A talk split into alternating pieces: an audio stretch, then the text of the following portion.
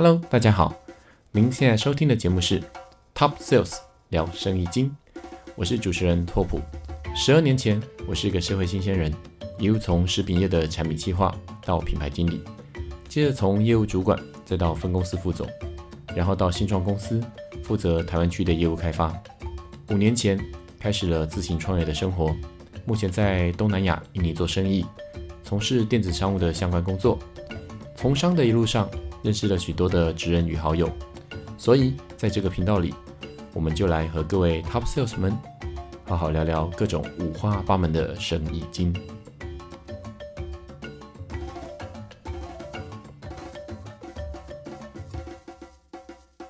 Hello，大家好，我是拓普哥。今天我们邀请到的是一位在本土外商有超过十很显年纪，这样子哦，十快十五年了。今天我们邀请到的是一位在本土及外商有超过十五年经历的专业的品牌经理。然后呢，我们这边就叫她 M 小姐好了。这是 M One 小姐，因为之后可能还会有 M Two 小姐，所以我们就叫 M One 小姐好了。我们今天欢迎她 Mandy。谢谢大家好，我是 Mandy，我是英国的呃历史大学行销毕业。那我大概在外商工作了五年，然后在本土产业工作将近十年。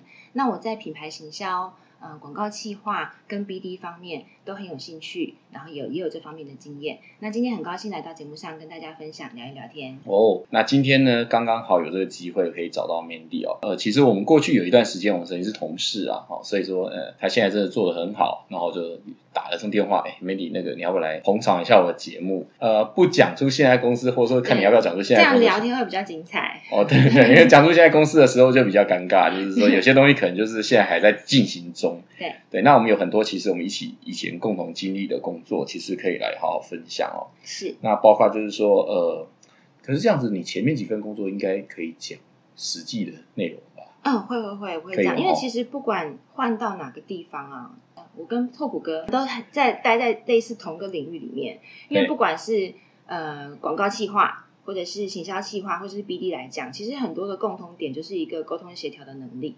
那这方面也是其实是不同产业面向各种能力的累积嘛。对对，其实你刚刚你有讲到两个，你刚刚讲到 BD，嗯，对，那我觉得可能现在还大家还不太清楚 BD 是什么东西。我觉得我们也可以借由这个机会跟大家稍微先分享一下什么叫做 BD 这件事情哦。因为其实以前我们在讲的是广告企划、行销企划，甚至我们有讲到是业务。是对不对？那其实我觉得像 BD 这个产业，应该是在最近五年吧，大概是一个非常流行的一个职称。没错，对对对。那我觉得你可以稍微分享一下，这个是一个什么样的职称？其实我觉得有时候 BD 是有的人不想说我做的是业务工作，所以呢，我们就会说 BD。嗯。但是其实 BD Business Development 这个部分呢，它是游走在行销，游走在业务，甚至有点在 Legal。的对的这个范畴，你很难去定义说，呃，我在这间公司做 BD 这样的经验可以沿用到呃其他什么地方，因为它一定是很多的条件去加成、去去组合起来的，所以它就等于说，它在这个企业里面，它扮演的其实是一个侦察兵或是一个先遣部队的角色。嗯哼，那有时候在呃比较新、比较小的事业体里面呢，BD 等于就是。CEO 自己会跳下来做，嗯，所以一个好的 CEO，他一定也是一个好的 BD，他可以把内外资源的串接，然后把一些资源的整合，让他去发挥一些不同的效果。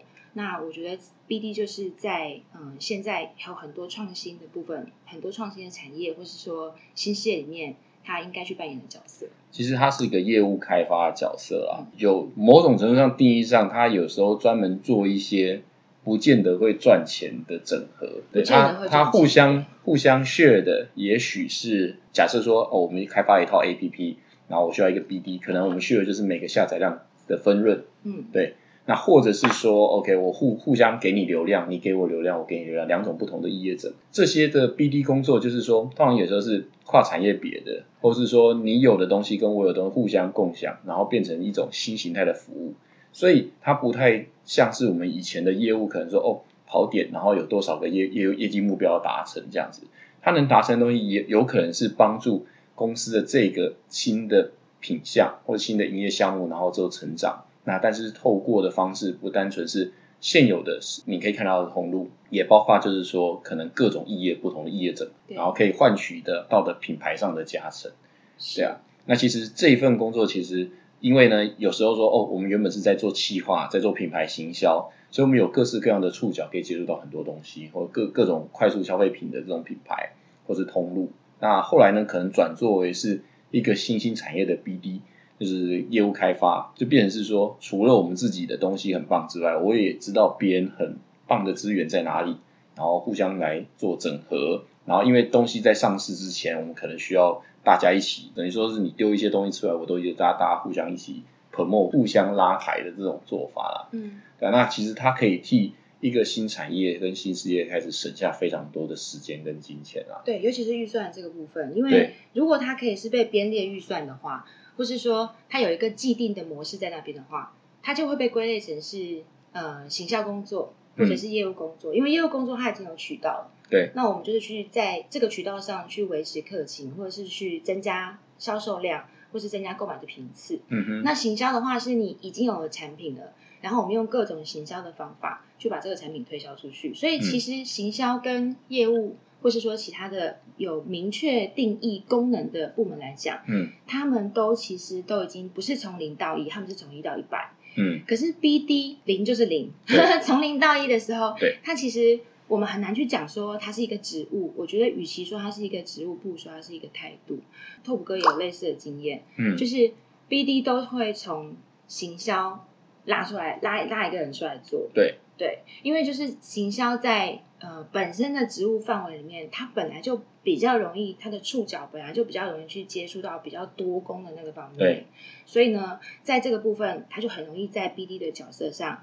嗯，能够有所发挥。嗯哼，对，其实针对 BD 这一块，我们之后我也在想，说要邀请一位大神一起来跟我们分享如何做业务开发。我觉得这也是一个生意经上蛮不错的一个环节。那我们来回到 Mandy 这一块，嗯，对，那因为这之前的工作经验里面有所谓的呃行销企划。然后也有待过本土跟外商。嗯嗯，其实我觉得我这个人比较幸运的一点就是啊，我的兴趣跟工作基本上是重叠的。嗯就是我我对美食还有对呃饮料食品方面非常有兴趣，所以我的这工作经验差不多也是在这一块。那呃，我觉得在这几年来啊，整个市场环境或者说在食品业的趋势里面呢，就是呃高端化的商品，我觉得是还蛮。值得去看它的，因为我在我的前前一份工作里面，我本来是从事即溶咖啡的呃食品形象，就是做 marketing 这一块，某一个外商这样，某一个外商。对。那在这食品行销做的时候，其实我们呃行销都是很从市场面去做出发。嗯。那因为当时的那个市场状况是说，我们本来就已经是在。呃，市占第一的这个位置，而且跟第二名跟第三名的差距算是蛮大的。嗯哼。可是呢，因为开始慢慢的有一些呃精品的咖啡出来了，然后有一些呃，就是像所谓的 rose and ground，就是像呃研磨咖啡，在呃平价化的那个状况，还有绿挂式咖啡也开始普及的这个状况，越来越。呃呃，频繁就是越来越兴盛的时候，嗯，即溶咖啡就会受到打压，有一些差异化的东西出来了。对，所以呢，这样子的话，呃，就会变成本来我可能呃以前在星巴克喝一杯咖啡是很贵的，嗯，可是后来我们在 Seven Eleven 啊，在便利商店啊喝咖啡的时候，也诶也是研磨咖啡，但是它的价格就相对起来。比较平、比较亲民，而且它是越来越、越来越便宜的趋势。嗯嗯嗯。所以在呃那块工作范围里面呢，我觉得最主要就是把呃吉隆咖啡的这个品牌去做一个差异化。可能我们有一个呃副品牌 sub brand，然后呢，我们让这个副品牌呢，它的品质跟它喝起来的风味口感更接近研磨咖啡。那去切入让即溶咖啡高端化的这一块。那我觉得其实这样的现象在很多的食品里面也都有发现。嗯，像另一个另一段经验是在那个 cooking oil，就是在做烹调用油、调理用油的这一块的时候，因为我们过去几年台湾曾经有发生食安事件。对。那发生食安事件的时候，大家其实会以为说，是不是呃那个油品受到波及，所以呢油品的整个市场会萎缩的非常厉害。嗯哼。所以拓普哥，你猜它是萎缩的非常厉害，还是？我觉得应该不会吧，应该是说在选择上，可能大家会去看说什么油，大家会更重视这件事情嘛，或是一些小众品牌的油，它可能会跳出来。啊，对对对，对，嗯，我们自己做食品知道，其实其实食品大厂，只要你不是黑心厂，其实食安把关跟品管是非常严谨的。对，那其实小众品牌可能都是比较有的，可能半自动的，甚至有的是手工充填的。对，那那一块其实呃，它的做法跟大品牌做法可能是不一样的，但是变成是在食安风暴下，反而是这种所谓的自制或手工这种东西的概念跳起来，然后变成呃，民众在选择的时候，哎，他可能就会哦，那原本出包的这几家大厂，因为他容易记得嘛。所以他就反而是转向去去买一些甚至是百分之百进口的或者怎么样的这种他其他的这种选择啦。嗯，对，那实际上是怎么样？对，实际上的状况就是哎，完全被你讲中了，真的哈。哎，对，就是。整个量虽然有稍微一点有点萎缩，就是呃，在商用的部分，嗯大家可能会比较害怕，对不对？因为我们常常在逛呃那个夜市的时候，看到那个地上有一桶一桶十八公升铁桶那个大桶的油，对。然后呢，大家就会对这个外食的这件事情开始会有一点恐惧，所以呢，就开始在家里面呃有一些自主的风潮。所以像我们有看到一些呃什么厨艺教室啊，或者厨艺的课程啊，都开始渐渐的起来。那其实就是大家开始。煮出兴趣，或者是煮出习惯，嗯，那还有再过来就是，本来我们都不会觉得油是一个问题哦。嗯本来你觉得说啊，炒菜就是加点油就好，可是你不，你更重视。对你不知道说那个东西，其实如果你不重视的话，它对健康会造成影响。嗯所以呢，它更重视之后，反而是刚刚讲到的一些高端的、高单价的小农的，嗯，哦，对。就是那个价格比较高的，就是有点有一点点像避险的概念。嗯，大家会觉得说，嗯，可能便宜没好货，那我们花多一点钱买好一点的、贵一点的油种，甚至是原瓶原装从欧洲进来的油种。对，那这样子的话会很安，会比较安全。所以虽然说好像比起来价格的每公升的差异，每每 CC 的差异是很大的，但其实。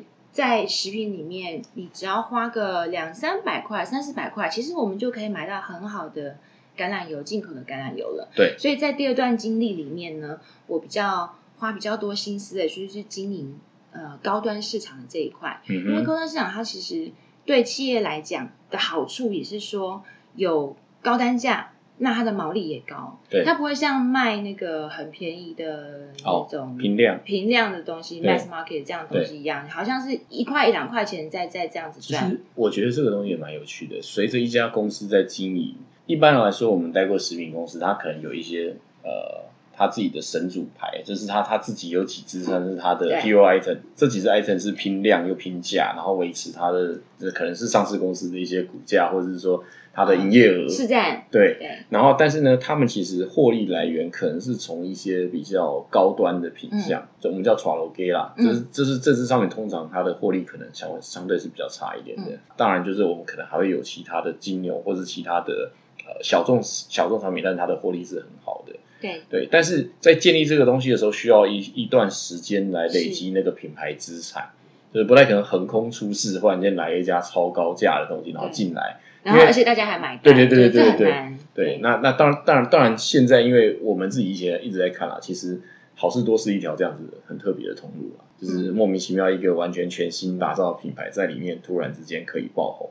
对，比如说之前的，哎，后来也有出包西雅图咖啡，西雅图咖啡在好事多真的卖的很好。对，可是后来它好像是有一些那个负面的新闻。但但其实我觉得消费者对通路的品牌买单，所以里面的东西选项又不多，所以说进去之后反而是我认这条通路里面就是好的东西，有一点被洗脑成这种行为啊。嗯，对，那当然排除掉这个通路不看的话，其他正常的通路，假设是量贩店来说，他们其实一支新品，他要跟你进货的。piece 数也不多，像我之前做过一款调味酱，他每家店就给我放六 piece，顶多是十二 piece，是那个辣辣很好吃的对对对，现在活着那一罐，哦，那那罐在，对，那那从一开始这样子做，然后但是因为我们其实以食品上我们在意的是回转率跟生产价等量，对。对，所以说我也曾经做过几支，也是需要跟 听众解释一下。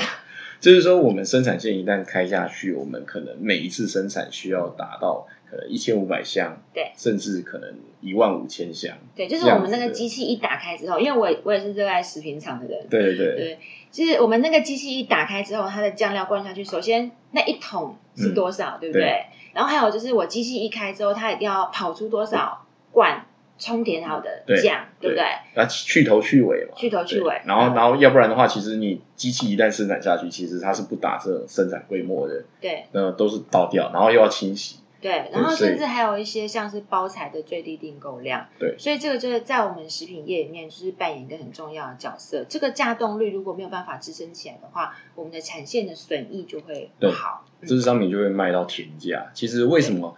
当你买过，如果大家有买过辣椒酱，你就会发现为什么有的辣椒酱一样是满满的固形物，可是它可能只卖六七十块。嗯，那可是有的辣椒酱，它可能一罐两三百块、三四百块都有，因为那跟生产的效率可能有关系，就是不是代表说哦谁的东西卖暴利，谁的卖很便宜。其实我觉得不是，因为你生产两百罐的成本跟生产一千两百箱的整个加工率成本是完全不同的。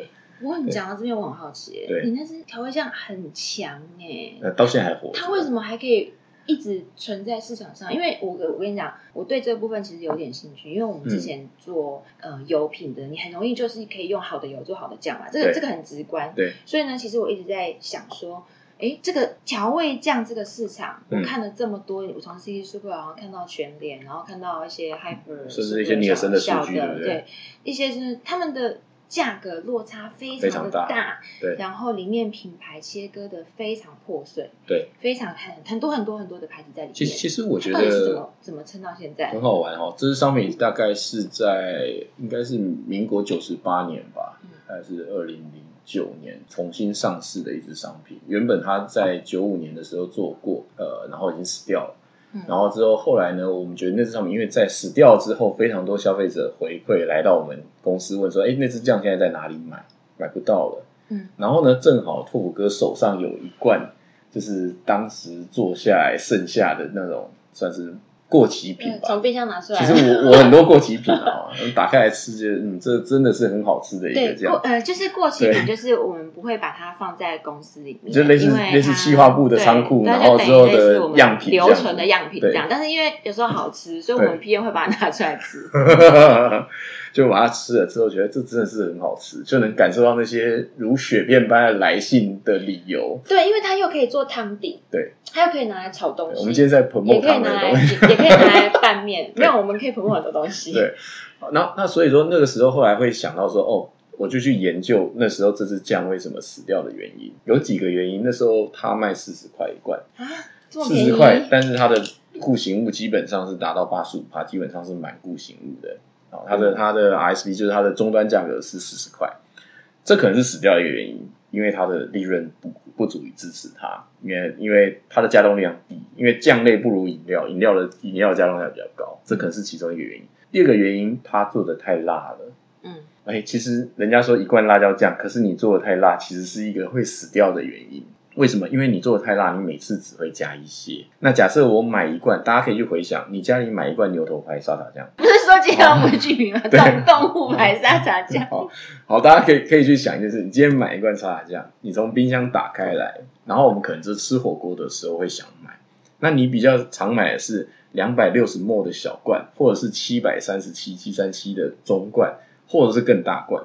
一般有时候会觉得那个大罐便宜，量贩店比较便宜嘛。对啊。就买大罐，但是这个大罐你是不是在冰箱里会一直冰着它？会，然后基本上会要倒掉也很烦，因为不知道怎么倒。对，上面有一层油，要先把它沥掉，下面再倒掉嘛。对，因为除非你家里天天吃火锅嘛。对。但通常我们都是为了聚餐，大家买一次嘛。所以那因为大罐比较便宜，那其实实际上在辣椒酱也是有这个问题，因为你太辣了。所以你买一次，也许我们买了一罐。当初我非常喜欢另外一排有一个泡面，里面有个叫香蒜青椒的东西，我非常喜欢那一罐辣酱。泡面里面有一副小小一包，它后来做成一罐非常非常辣的辣酱，我还蛮喜欢那一罐的。嗯，但是每一次呢，就是沾了一点点。嗯，那个我不会每一餐都沾那些东西。所以后来我们把它辣度降低了。对，把它辣度降低了之后呢，因为反正我们做了一些试调哦，针针对这个试调，我们做了一个类似这样子呃。Focus Group，那 Focus Group 我讲一下，它就是针对我们产品目标设定的族群，去做一个具体而为的直化的测试。对，那比如说我们这个族群，如果里面他的你都喜欢吃辣酱，他对他就是会买这一罐辣酱的人，他平时就会使用的频次或者他购买的地方是在哪里？那我们就是让问他，让这个这一群人里面，就是会像一个一个小型的一个，大概我们会找十个人，对，然后我们会有一个主持人，然后主持人会。分别问这十个人非常多像是鬼打墙的问题，对，比方说你最喜欢吃的品牌是什么？然后之后呢，为什么？然后之后这些人都每个都像达人一样，可以讲出非常多他喜欢吃这个牌子的问题。我曾经看过一个非常夸张，因为拓普哥以前有做过食品的鱼罐头，对，然后之后呢，那个鱼罐头大家打开那个尾鱼不是都是油吗？是。然后就有一次试掉，就打开，然后那个人他就是一直吃，一直吃，一直吃，吃完连油都喝下去，然后还问说：“我还不可以不可以再吃一罐？”我觉得这个味道很好吃。我觉得天哪，你瞬间会在那个，因为我们会有一道墙，那道墙背面是只有我们。品牌经理会在那边，然后，然后另外一道墙它是单向的，他们看不到后面有人。就是受试的消费者，他会以为他在一个密室里面跟大家聊天。对，可能现在都是有一些 CCTV，就是监控器，我们会去看他们的反应。但是它就是很像一个间谍片这样子，那个墙壁的后面其实是透明的，品牌经理躲在后面。对，然后我们在看的时候就哇。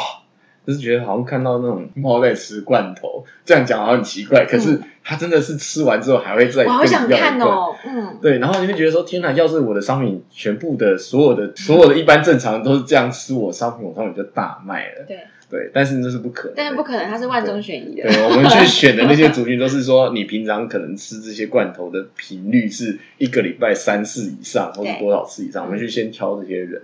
对，好，那回到辣椒酱。好，那基本上其实我们在辣椒酱的试调里面有发现一些现象，就是说，OK，这些人他们就是很喜欢吃，宣传里面讲我是极辣，或是我的辣椒里面加了什么东西，这样就是他们针对辣有一种偏执。然后他看到如果是什么椒，他就会觉得很屌。对对对对对对对对对，意思是说，他说你一般去那种麻辣烫。都会有三颗星、四颗星、五颗星。对，这些人通常都是他就要点到五颗星，加加再加两颗星的那种，就是吃那种麻辣锅，就是一定要大辣、超级辣那种。对对，所以变成是这个东西呢，哎，你在做完试调之后，你不是说我就是研究研发一支超辣辣椒，而是你要去在你的行销上面把你行做成一支超辣辣椒。然后那种喜欢吃辣的人，他就是喜欢点那种大辣的那个感觉。对对对对对对对对对对，我来试试看。因为为什么？因为其实不喜欢吃辣，他一定是不是一开始试的族群。那你要抓到第一个来尝试的族群里面，他会去哦，这个我可以接受，我平常吃可以。因为他可能吃辣的，他平常也要吃点辣，那就是每天都会吃。那或者说哦，这个不够辣，他可能就不买了。但是你不能一个行销下去就没有打到任何人，对，所以说变成这个东西很有趣，就是说你不是说听到他们这样讲就好，我马上做成一只超辣，就变一般消费者吃的时候，这 是什么东西？每天都好像含了一根鬼胶，吃什么东西不能吃？对。这这这这，它要看起来很辣的样子，但是实际上是可接受的。这个东西很有趣，这个东西就是说我们在做商品时，有时候在听试调时候，你收到的结论，然后之后你不要去完全照做，因为你会做出一些很奇怪的东西。对对对，但那就好比说，拓普哥曾经开发一支壮阳的饮品，对，然后当然每个来的都是些非常奇奇怪怪的人，就是他们每天都非常有壮的需求，他都希望达到什么什么样的效果，你不可能做出一支商品是。把所有的剂量都加到满，然后加到十倍这样子，那这样出了可吃了可能会出人命。社会上应该会有一些问题。对，就是说，就是说，那些人他们只能给你一个说，哦，他们的一个想象，怎么样的商品是他们最期待发生的。但是你可以做，所以这个有做 focus group，有有有有，这怎么做？有做有做，就是我给他们喝，然后之后让他们回家体验，之后再回来。OK，我给他们一个礼拜的量，然后他们喝回来这样子，然后有的人就会有效，有人没效。嗯。你可能还做一个差别，是这一罐给他是一般剂量，这一罐给他是强剂量的。嗯，对，有人他就或者说，哦，虽然你们发了六罐，可是我第一天我就忍不住，我就喝了两罐，看会不会强一点。嗯，我就真的有比较强。我心想说，原来消费者还会偷偷干这个事情。对，就是说，对，虽然你告诉我说每天一罐，为了求比较好的表现，我一天就六罐通给对这样子，也有可能有。这样真的会出事吗？诶，其实还好啦，其实是不会出事啊。对，因为毕竟是食品。对啊，就是我们其实剂量是食品跟所谓保健品甚至说药品其实很大的差别。嗯，对，食品其实都主要都是一些主要可能听过像什么玛卡或什么东西，就是一些这种这种什么锌啊这种剂量。对啊，锌就是算是补充品啊，保健品啊，天然由来的感觉。对，但是变成是当然啦，你说毛起来吃太多，可能还是会有问题，所以我们上面还是会建议，就是一天不要超过多少，多吃无益，可能会有这样子的宣称或等等的。对，那那那我是意思是说，其实，在试调里面听到情况，千万不要全部相信，不然真的会做出一些奇怪的东西。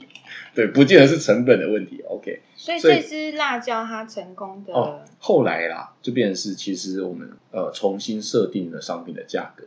跟容量，因为你价格涨了，然后你容量要比之前来的多，要不然人家觉得，哎，你之前那个才四十块一罐哦，然后所以 OK，我容量变多，价格涨，然后把辣度降低，对对，然后之后变成是这样子，让它调到一个比较最适化的。然后再来，我们广告打着当时，呃，其实它可以做一件事情，就是我们以前的韩式泡菜是可以两罐倒进去，就是有一支吴念真的广告倒进去可以做麻辣火锅嘛。对。其实实际上，呃，是做泡菜火锅，然后再加上这一罐整罐倒下去可以变成麻辣火锅，所以我们里面又加了一点像是汤底类的概念在里面。对。当然，实际上这样做的很少，因为我们都幻想。只要是有人拿这一罐之后，这回家是一罐就倒下去，就整罐吃掉这样子。要就是要解决到我们刚刚讲的太辣跟使用量太少的问题。使用量太少，我们就是要拉高它的使用量，让它一次用掉一罐。对，但其实那都是属于厂商浪漫的幻想。对对，通常不会有这么疯狂的人这样吃。但但是我们已经准备好了，对，因为我们实际上都这样的，而是因为我们在七八部已经都是这样吃啊。对对对对，但但是但是，我觉得这也是很好玩做食品计划一个非常有趣的地方。那只是刚好聊到这个问题之后，就是另外拉出来分享这一大趴这样。因为其实这些 inside 都非常有意思，我觉得它也是构成我在。嗯，行销企划这一块一直以来，就是我一直很喜欢这一块的，他所他所提供给我的养分。其实很多行销面向，像刚刚拓普哥讲到的，就是说我们从消费者反映出来的行为，或者说他的意见去解读的时候，我们要怎么样把它转换成一个就是可以可行的策略？嗯，我觉得这个就是行销它的科学所在。可是它是一个科学跟艺术的结合啊。艺术的地方就是说。当大家在跟你讲聊这件事情的时候，或者说他们购买的行为，或者说刚刚讲到他吃吃这这些东西的那些行为，他是很直观的，他没有什么什么什么，他真的想好要怎么做，所以他怎么去表现，没有没有没有这件事情在里面。那我就记得我之前在做呃做即溶咖啡三合一好了，我们三合一产品原则上就是呃咖啡粉，然后奶精跟糖，就这三样东西，所以它就是三合一这样子。嗯，那。我们当时也是发现说，有越来越多的消费者觉得奶精是很不健康的，所以呢，他希望喝到的是二合一，就是没有加奶精，可是没有加奶精只加糖，又少了一个奶味。嗯，所以他希望要有奶味，但是里面又又要没有奶精，所以呢，我们要发展出一个加奶粉的产品。嗯，那因为我以前公司什么原料都有，奶粉也很多，嗯，各种全脂、脱脂奶粉都有。那所以呢，我们在发展新品的时候，我们就想说，我问你问题，OK？你们那时候是外商，对？那外商的研发在台湾嘛？你们要怎么样去说服调整这个商品啊？因为我觉得这是外商跟普土一个最大的问最大的差别。就是说，因为外商公司有时候哦，你是台湾区嘛，对对不对？那你那么大的 brand 是台湾市占率第一，大家应该可以猜出来哪一家又做即溶咖啡做的。对，你要怎么说服他们做这件事情？即便你有这个发现，OK，哎，没关系，因为三合一这个市场，其实我觉得要看市场哦。像我之前有呃，就是跟另外一个产业的朋友聊过，那呃，我先讲三合一这个市场好了。其实三合一它是在。在全世界，台湾算是非常非常早 launch 的。嗯哼，就是以前在大家咖啡还没有那么普及的时候，其实最一开始喝三合一咖啡，台湾算是很前头。嗯，所以呢，在台湾这个位置、这个市场，它在世界上其他的国家、其他的 office 里面，虽然它是一个 global 品牌，嗯，对，但是它在台湾，台湾在这个世界的这个市场里面，算是走在蛮前面的。所以我们的 RD 可以，嗯，用呃。我们市场的趋势啊，或者说呃，我们这个市场的需要啊，去说服呃国外说，让我们来发展一个这样新的东西。因为其实我们在看长远的，在看一个市场的时候，日本的咖啡市场走在我们前面，因为他们每人每天喝的杯数比我们还要多。嗯，但是呢，呃。大陆中国大陆那边喝的杯数比我们少，嗯，所以呢，在台湾这边的研发，其实某一种程度上，它也可以作为一个。嗯，就是等于是亚洲口味的前哨站，它只是比日本晚一些，但是对其他亚洲口味的的市场来讲，也许也具有某一些参考价值。然后再过来是因为是台湾市场，虽然以其他品类来讲未必是呃领先，但是三合一台湾是领先的，嗯，所以我们可以在台湾呃去 propose 说。我们想要发展出什么样子去新的 recipe？了解了解。然后后来你说消费者有这样反馈，就说他们觉得说，呃，不喜欢奶精，对，希望加入变成是调整成奶粉，对，中间又克服了哪些？其实我觉得消费者他说不出来他要奶粉，哦，他只他只能告诉你说，我喜欢咖啡里面的奶味，我喜欢奶味跟咖啡味是平衡的，他不要没有奶味。但是他不喜欢奶精，听到奶精两个字，对，但是他听到奶精两个字的时候，他直觉反应就是，哦，那个是不健康的、不天然的。因为真的很多名嘴很喜欢，他们不是食品业者，可是他们很喜欢在上面讲说啊，其实什么东西它就是一个化合物，他就表演一下说，哎，你看我滴进去，然后整杯就有味道了这样子。其实我觉得正规食品业者是我们大厂是不可能去做，呃，就是凭空合成出来这件事情。嗯，所以但是。毕竟你要在一个咖啡里面带出奶味，它一定要有这个 H 补在里头。嗯，所以我们之前也是像拓普哥的经验一样，我们就会去针对这一群，就是他寻求咖啡味跟奶味平衡的消费者，但是他又不想要喝到奶精的人去做试调。那你知道吗？消费者他们，嗯，就信誓旦旦的说，分得出来，我不喜欢喝奶精的味道，我一喝奶精的味道，我马上就身体不舒服。对。但是呢，当我们去做，嗯，就像你之前可能会盲测，盲测，对对，我们就是有呃奶精的，然后有嗯脱脂奶粉的或者全脂奶粉的，去测一下说，当我我换成其他的。东西去替代的时候，对消费者的接受度如何？那我们这不是一个整人实验，我们为厂商要这样子做，就是为了知道说，如果我们替换了里面一个重要的元素以后，它会不会影响到我们的市占量？会不会我们从此就卖不动？然后大家觉得，而且我觉得这种盲测会除了一开始的 focus group，就是我们找到那种精准的，就是他他给来做这个试验之外，我们还会做普测，还会做比较大量一点。假设说，OK，做出来消费者觉得，哎。喝不出来有差别，嗯，我们还会再做放大更大的试验，去让大家去试。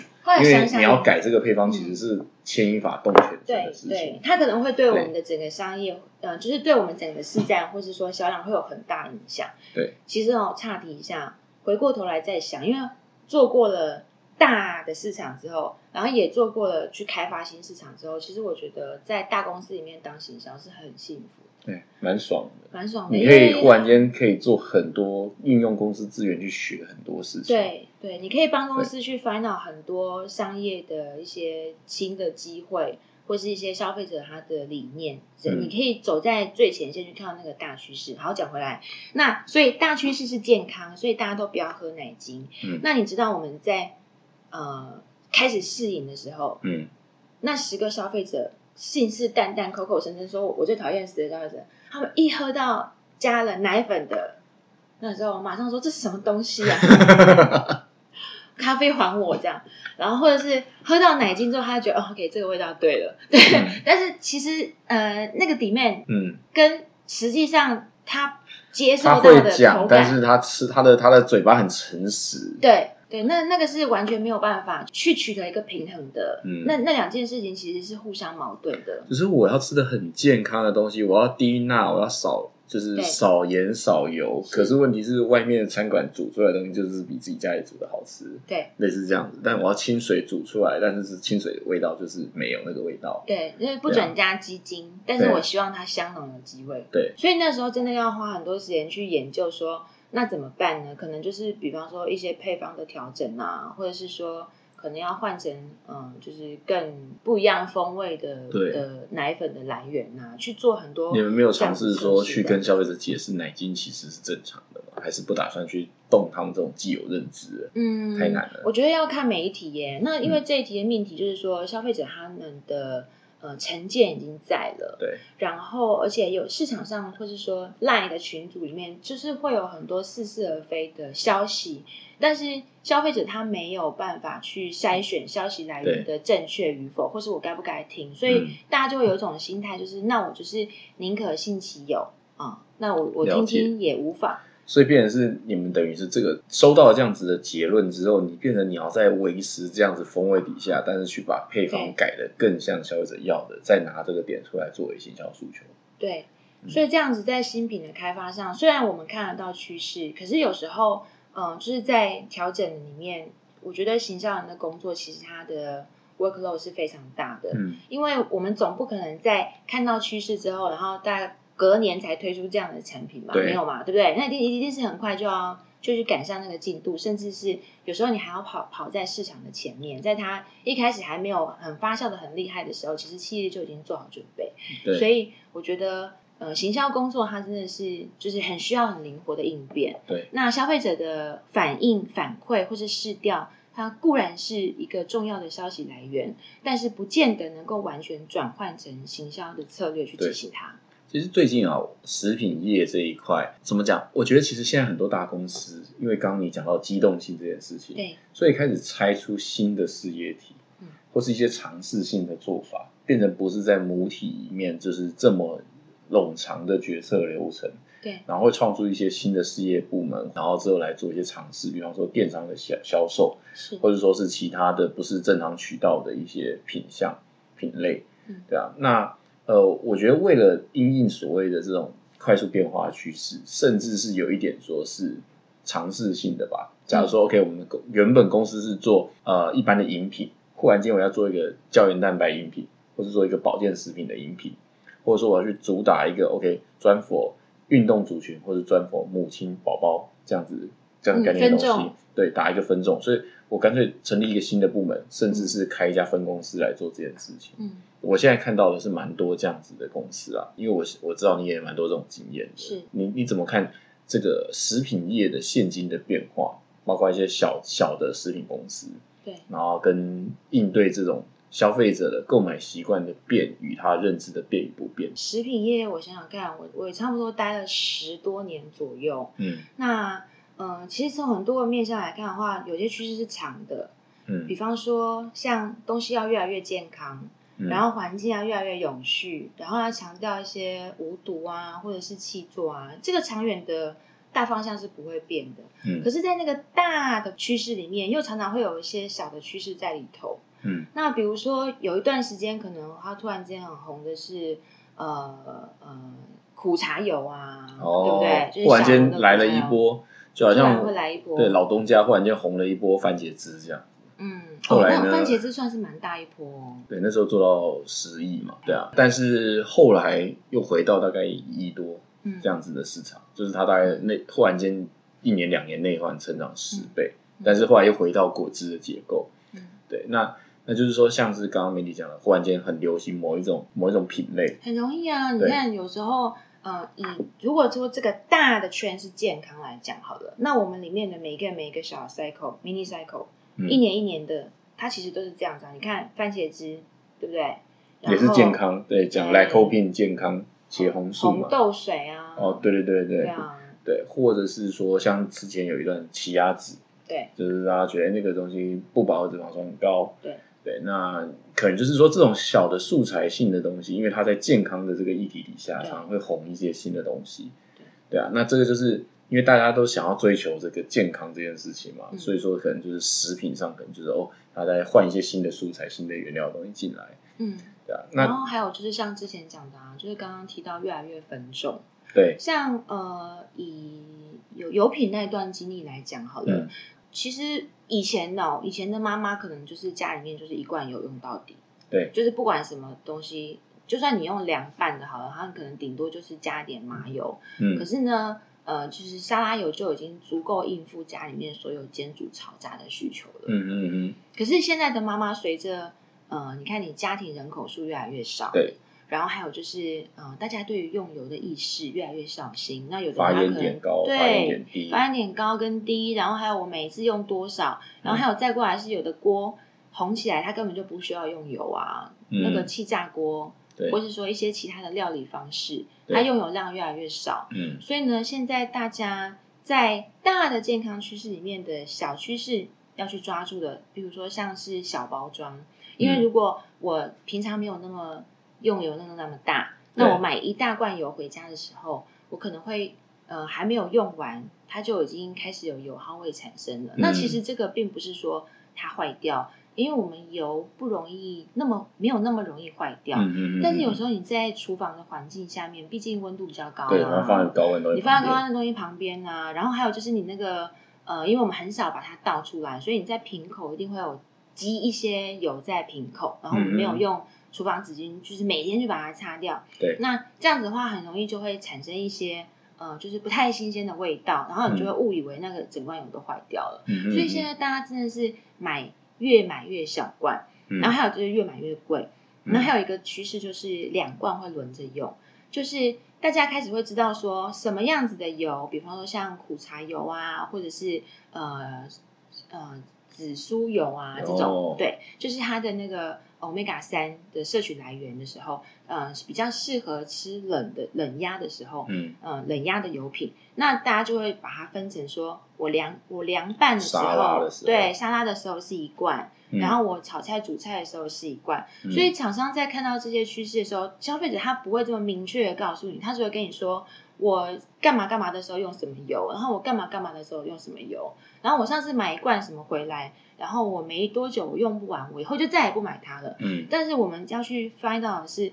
就是造成他不再购买的，他或是他转移走的那个原因是什么？嗯，那对于既有的人呢，我们要用什么方式把它留下来？也许是在一个畅销的品牌底下，对，再出一个小罐的，或者在畅销的呃品牌底下，我们再出一个比较高端一点的，嗯，比较呃对健康的诉求比较明显点的油种，让大家就觉得说，有些油是可以吃进去的，那我就买这个。那有些油我可能不用吃进去的，比方说像我炸完了之后，我要我觉得我就会把它处理掉的，对，那就是另外一种油种。只是你光这样讲完，其实这个题目刚出来，然后之后你要的解决方案就非常的多。有时候一个商品经理的思考就变成是说，我要怎么样去让这支商品的整体市场的销售维持在未来两三年都还可以在这个市场趋势底下持续活着。其实觉得这件事情。就是我们想要找我这边也想要找你聊的一个是行销人的一整天的工作的内容大概是什么？因为我相信你这边已经超过嗯刚刚说透露年纪超过十五年的品牌行销经验，对，就是说你这十五年来的每一天都是怎么过的呢？对，除了像我们今天早上这样录音啊，对，因为我知道其实你现在是 对，就是就是说就是说这每一天你要怎么安排，或者甚至是下班之后你要怎么吸收？因为当然。你本身的兴趣就在食品，所以我觉得这一块也可以提供。就假设未来有人想要进食品行销或或这种，因为这种这种你要怎么训练自己？对，其实哦，只要这个人说他对食品行销有兴趣，我就已经给予相当高的肯定了。嗯，不是不是空口说白话，就是说，如果这个人他本身已经具有相当的热忱跟经验，就是他对呃食品行销对现在食品市场有看法，有定见，然后呃自己也有。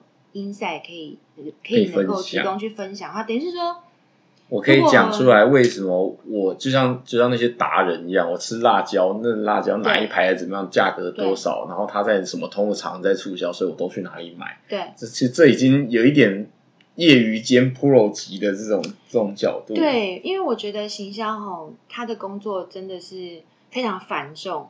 然后呢，我们时间也会被切的很细碎，因为它一定会有一些比较自私的工作，就是我刚刚讲的科学那一面，嗯，就是可能我们每个每个每个礼拜，我们必须要去追踪工作的进度，对，所以呢，我至少我会把呃一个礼拜重要的事情，大概比方说三四个好了，那我这三四个重要的 project 同时在多轨进行的时候，我会去轮流盯。嗯，就是我轮流看一二三四，看一二三四这样子，然后去确保每一个环节。然后还有再来是，因为我们所合作跟跨部门的那个单位真的是太多了，这这台机器很庞大。对对对，有时候说我们要调一个样品，或者一个调整一些东西，哦，或者是包装上，大家有没有注意过？可能你买过的食品的包装上面常常会改一些呃包装上的文案。对对，或者是说，OK，我们一定会改版。然后容量可能会改变，或是包装可能会改变。对，像大家可能会注意到，有时候你买的饮料上面今天印了一个七龙珠的人物在上面，明天可能又印了一个航海王的东西在上面。嗯，有时候有过年版、对对对对对对对对对这些东西呢都不会是说明天要上市，我今天才做，这都是提早看板，然后之后包材、盯进度，有所谓的甘特图，什么时候包装到哪里，对然后什么时候进到厂了，然后可能你呃产制还打电话跟你说，因为什么什么包材缺多少啊，啊那个东西标那个不对啊，套不进去啊，嗯那个那个东西等等的一堆狗屁拉杂的事情很多啊。对，然后再来就是说，也许这个东西印出来了，就啊上面有错字，或者说不好意思，政府规定这个法规上调整字体大小要改嗯，等等的里里口口，突然之间发生的事情相当的多，所以某种程度像是个执行者，但是这一块是在所谓的商品面上，但是我们还有广告面。就是哦，我们现在要找一个百人部落客试用团队，或者说我们今天忽然间要搞一个呃 KOL，或者是搞一个现在可能电视广告，对然后要过脚本，要拍，然后要在哪些媒体上面投放等等的对，对啊，那这样讲起来真的一大堆事情。所以它就是一个怎么讲？其实我们刚刚虽然讲说重要的事情三四件，可是呃被排成重要的事情的时候，它的规模其实已经非常恐怖了。它可能嗯会接触到很多商品面、生产面、媒体面，甚至有时候我们必须要先去做一些损益的试算跟呃媒体效应的事前跟事后的评估。对，所以其实我觉得，如果这个行销人他本身对于自己工作内容这是有兴趣的话，他不会比较不会觉得那么苦。嗯，要不然的话，其实我们常常就觉得说，哦，天哪，我的工作好像都只我现在在处理一些很晒的事情，几乎百分之八十都在处理很晒的事情，对不对？嗯，几乎是这样子。对。对，因为行销面牵涉的面向太广了，嗯。所以呢，你不可能去保证每一个环节都会 run 的很顺，对。它一定会出问题，对，它只是每天就是出问题的地方爆，就是爆出来的地方不一样就对对，了，还有拓普哥，原本你喝的那个样品是 OK 的，对。可是我们量化生产完第一批之后，发现那个味道跟实验室做出来是完全不同，然后你就会想嘛，那这要填海了嘛？对啊，他可能会试放大生产完之后，发现哇，这个完全不行。对。可是你后面的计划呢，可能原本已经决对，已定要下去了，不可能，对他有时候搞不好连片子都拍了，对啊，这时候完了怎么办呢？做出来的东西我要的口味是 B，可是你做出是 A，对，对啊，那这个时候你就面临到很多决策，嗯，或者是说甚至是说这个不行，有时候完全不能上，重来，整个时间调整这样子，对。对啊，那所以其实我我觉得我还是没有办法去很具体的回答这个问题，我只能说，我我认为行销人他们的抗压性是很好，需要很好，嗯对，然后再来是呃，我们一定要对我们这个产品的项目哦本身这个领域是有兴趣的，就是你不行销绝对不能拿来当成一份养家糊口的工作，它不嗯是，嗯它是方方面面、点点滴滴、时时刻刻，其实你都在工作。嗯好像本身，如果你是对它有兴趣的话，你自己可能你本人就是一个 hub，那我可以对连接很多的资源，就是我对产品的了解，然后可能有时候是我的人脉，然后我的判断，对然后我们的专业的面向，跟我们公司其他资源去做嫁接，去做内外的串联。嗯那我觉得在这个部分，反而是要了解自己的长板，那才是一个王道。就是嗯我我能够把这个团队带到多远，嗯，然后我比别人，呃，我们想我们我们比别人的优势在哪里？能够尽可能的去把这个这个优势强调跟发挥出来。因为以前我们像都会觉得说，呃，我们要去补弱势，嗯，其实有时候不见得哦，是格局，你格局够大，你要请你会的人来做这些事情就好了。没错，你知道你要找什么样的人，对对对。那所以呃，我之前有一段时间，我觉得在那个番茄钟工作坊，就是说我每二十五分钟，我就是专门非常认真的在处理一件事情。每个人他擅长的地方跟他个性都不一样。嗯那因为我跟拓普哥一样，我们都是处女座，对不对？不是我摩羯，哦，对不起，对。我觉得哦，对不起，我们都是土象。对 对对。对对，但是处女座的人比较不擅长多功，但是处女座的行销，他比较擅长的是把事情做到完美。嗯。所以呢，我们就是可以很认真的去把这个 project 把它 run 到嗯。非常的、蛮龟毛的，对对，非非常的怎么讲，尽可能的就是让去让它完整。嗯。对，那我觉得大家的个性不一样，因为有的人他可能很适合多工，他可以一次处理很多事情。嗯那我觉得就是共通点，就是我们永远要保持好奇心。对，然后永远要保持创造力，然后你永远要去问背后那个为什么，到底它发生的原因是可解决的、不可解决的，我要用人事、实地物哪些东西条件去解决它？对，然后你要用哪些资源来解决这个问题？对，用哪些资源去解决？我在想啊，你说平常我们做行销人私底下到底都在干嘛？其实就连我们在划手机，说哎你在购物吗？没有，我在看市场。甚至我们可能到 mall 里面，哎，看到哪些新的展售方式，嗯，哦，或者说，哎，墙面有哪些新的广告方式，对，车贴、墙贴，哦，或者是说，呃，我们发现，哎，最近有一些艺人或者是新的广告方式手法，手机广告啊，或者是一些 app 的广告，或者新的 app 出来，哎，这个东西跟我们的东西好像可以连接，就是你随时像个海绵一样不停的在吸取，说这些东西好像都可以跟我我的品相好像可以连接。或像你当初做油，可能哎，最近出来一个很新的料理大师，我们是不是可以来找他合作？对，就是你随时都在吸取这些东西。除了我们在过自己的，我们把我们好像内化成一个自己平常就一直在做这些事情的人，这样子。对，所以我我觉得我离不开食品业啊，嗯，因为我喜欢的，我投注的东西，我的心力都在那边。嗯嗯。可是如果你这个人本身他是对食品没有兴趣的，其实我我最怕听到就是有人说，呃，我我很喜欢这份工作，嗯，我我我希望我有。有有机会可以就是跟你们一起工作，然后就问他，啊，那你兴趣是什么？哦，我兴趣是骑车。然后，啊，那你平常就是怎么就是打理三餐啊？就是啊，我我不会料理，嗯，对我我我吃什么都可以。对，那这样子的话，如果你当你遇到一些工作上的需要去解决的问题或者是挑战的时候，第一，你并没有那个知识水平去跟呃协作部门去解决这个问题，因为你的知识跟他们知识差太多，就是那个 sense 不够。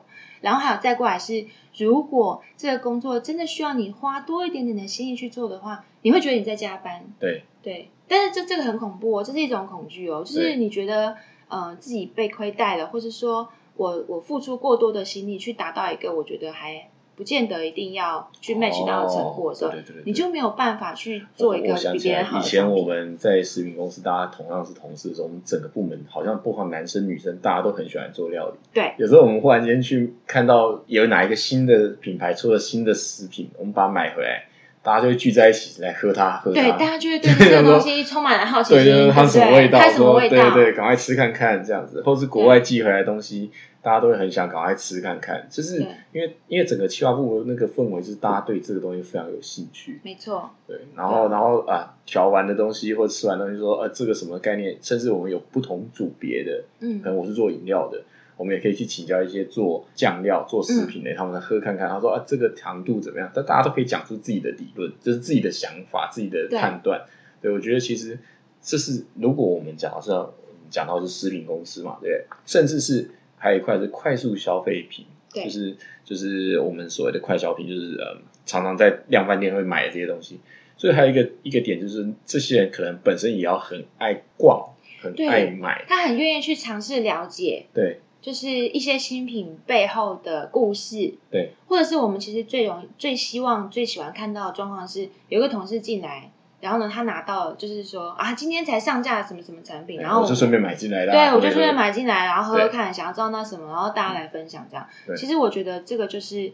呃，行销或者说什么人气店家，我就排队来，大家赶快试看看他到底为什么这么厉害，这样对对对对，这样子的话才是我们可以在这个领域继续待下去。我觉得一个嗯，待的快乐的关键啊，什么事都一样啊。我我相信，如果是一个做手机的公司的话，那那个人一定要非常喜欢玩三 C 的产品，就不能像我这样子，因为我。手机上能打能拍照，然后能够把它拍的美美，不适合跑去跑去卖手机。对啊，我觉得我我非常有啊有啊，还有一块，如果说他给你薪水很高，肯定会愿意让自己变成很爱手机的人。这样想一下，这样子 这这样想，看薪水有多高，搞不好搞不好没有办法，因为有的人他就是科技白痴。他没有，他没有那个感觉啊！对对对对啊！他只要手机壳换的美美就好，里面都没有关系啊。道理耶，对啊。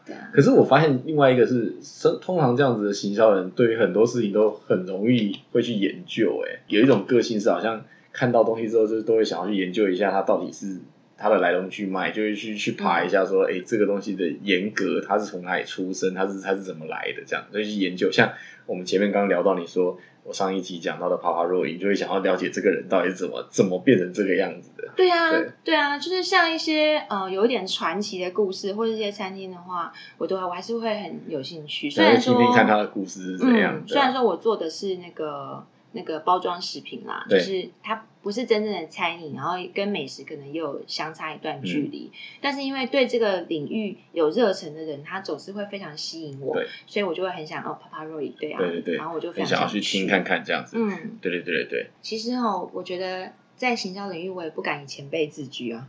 那虽然说做了蛮久的。但是对于想要进入行销这个职场工作的人建议，我觉得虽然行销在表面上是一个风风光光的职场工作，对不对？我们常常会跟重重要的人开会，或是说我们常常在媒体上有一些曝光，对，甚至记者会。说实在的，这样的工作量背后是很苦的，而且工作量很大。只是说做到了换算成时薪可能没多少，这个工作的 CP 值很低啊。但是我觉得，像刚刚讲的，嗯，我觉得两个部分给大家建议啦。第一个部分就是说，保持热忱，嗯，对不对？就是你对这个领域有兴趣的话，你一定要把它保持下去。对。然后还有再过来是，呃，保持好奇心，对于新品、对于市场的趋势、对于消费者的反应，方方面面，我们都要能够尝试去了解。对。那这些东西可以变成一个策略思维的养分，嗯，就是说一个很棒的 idea，你要用什么去支撑它？其实你支撑它的是背后有一个强而有力的逻辑在支撑它，它才有可能去那个执行性去把它变成可行性的，把它去把它执行出漂亮的执行出来，对，才会变成一个成功的 campaign。啊，随着你的经验值的累积，其实会做出更多更有价值的事情。对啊，对，嗯，好，那行销这个工作很有趣，我也希望自己能够哦，在这个领域上做久一点，然后做得更快乐。其实后来也许有些薪资你不必你自己要会，可是你有那个 sense，你知道你要找什么样的人来替你做这些事情。我觉得这是一个行销人一路成长，然后之后因为毕竟我们以前的总监他其实也还蛮会用人的啦，就是就变是到最后会变成你要知道用什么人来符合最新的潮流等等的。是，那我们下次来请总监上节目。我也很想，对，像什么时候挖得出他来？对啊，OK，好，谢谢大家，今天我们节目就先录到这边喽。好，谢谢大家，拜拜。